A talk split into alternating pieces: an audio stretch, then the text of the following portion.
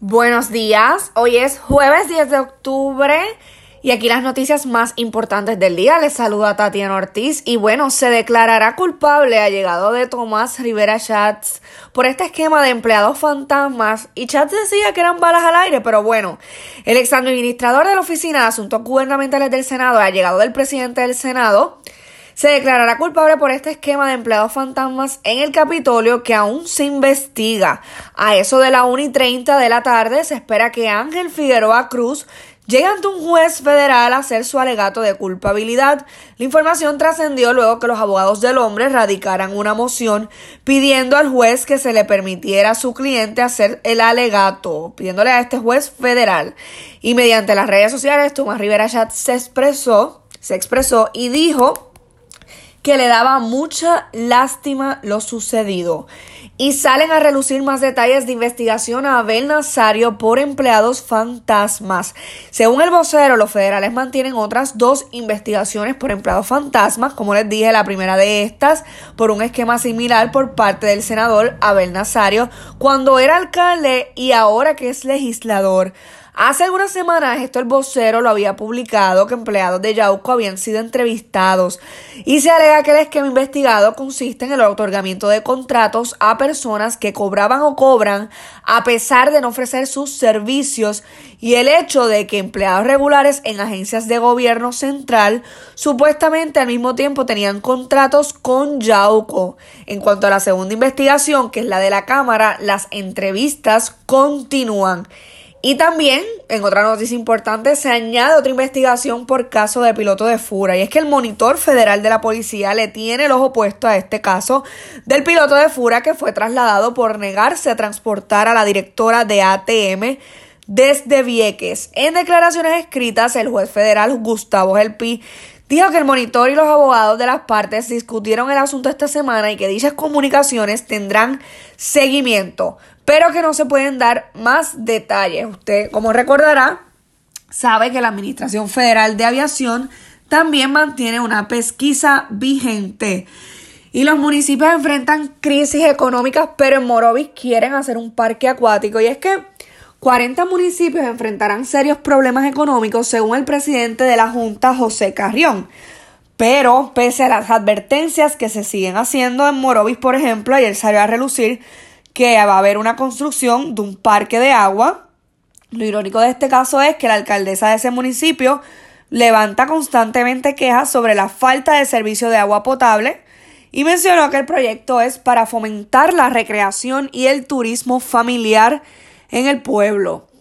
Y Educación no le, pierde, no le pide a la Junta que sea síndico.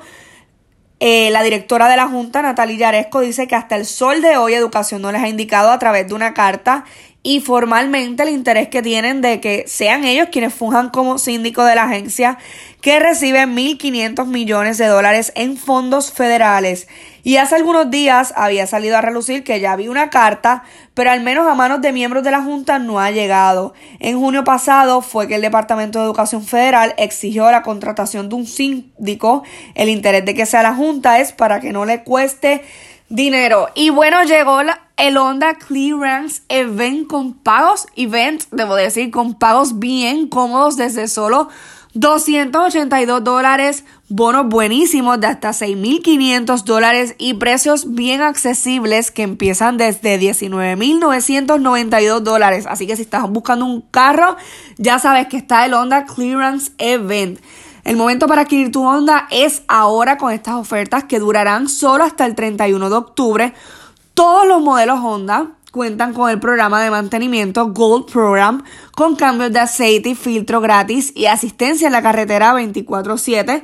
Excelentes beneficios para ir mucho más confiado en la carretera. Yo les voy a dejar el link en la página de Jay para que usted acceda y pueda coordinar un test drive. Bueno, y también otra noticia importante, la gobernadora defiende intervención a cuentas de organizaciones noticiosas universitarias. Es que la gobernadora dijo que mientras era secretaria de Justicia y que fue conforme a la ley que ordenó un registro de las páginas de Facebook de tres organizaciones de prensa, a las páginas de Pulso Estudiantil, Diálogo y Centro de Comunicación Estudiantil, le fue registrado su material grabado en directo, mensajes privados y hasta información privada de administradores de las cuentas.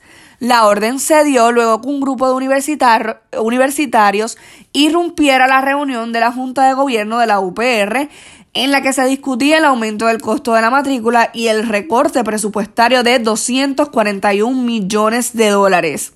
Y escuchen esta noticia. Escasea el personal en la oficina de la Procuradora de las Mujeres. Y es que la oficina de la Procuradora de las Mujeres actualmente solo cuenta con 40 empleados. Cerca de un millón de dólares le fueron retirados a la, Procuraduría, a la Procuraduría por la Junta y en momentos en que la isla está en una alerta nacional por violencia de género, las limitaciones de personal para impactar y proteger a las víctimas están latentes por la falta de fondos.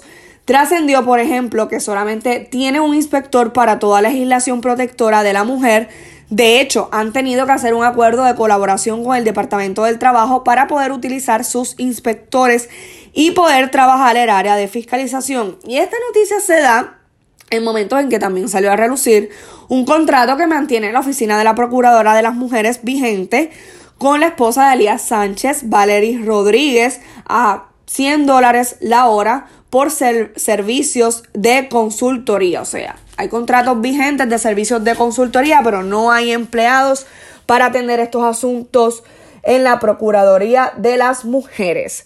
Y complacidos los populares, luego de reunión con Wanda Vázquez, la delegación del PPD salió satisfecha luego de sostener una reunión con la gobernadora en la que llevaron sus preocupaciones, sus inquietudes sobre asuntos como los casos de corrupción, el flujo de fondos a los municipios y los problemas con la infraestructura pública que existen desde el azote del huracán María. Según se supo, Wanda Vázquez atendió las preocupaciones de los miembros de la colectividad que allí se dieron cita uno por uno. Según el senador y portavoz popular Eduardo Batia, se abrió un canal de comunicación que nunca en el cuatrienio se había abierto para los legisladores de minoría. Así que los populares están bien contentos con esa reunión. Y bueno, estas fueron las noticias más importantes del día. Les saludo Tatiana Ortiz de J sus rayos X y que tengan lindo día.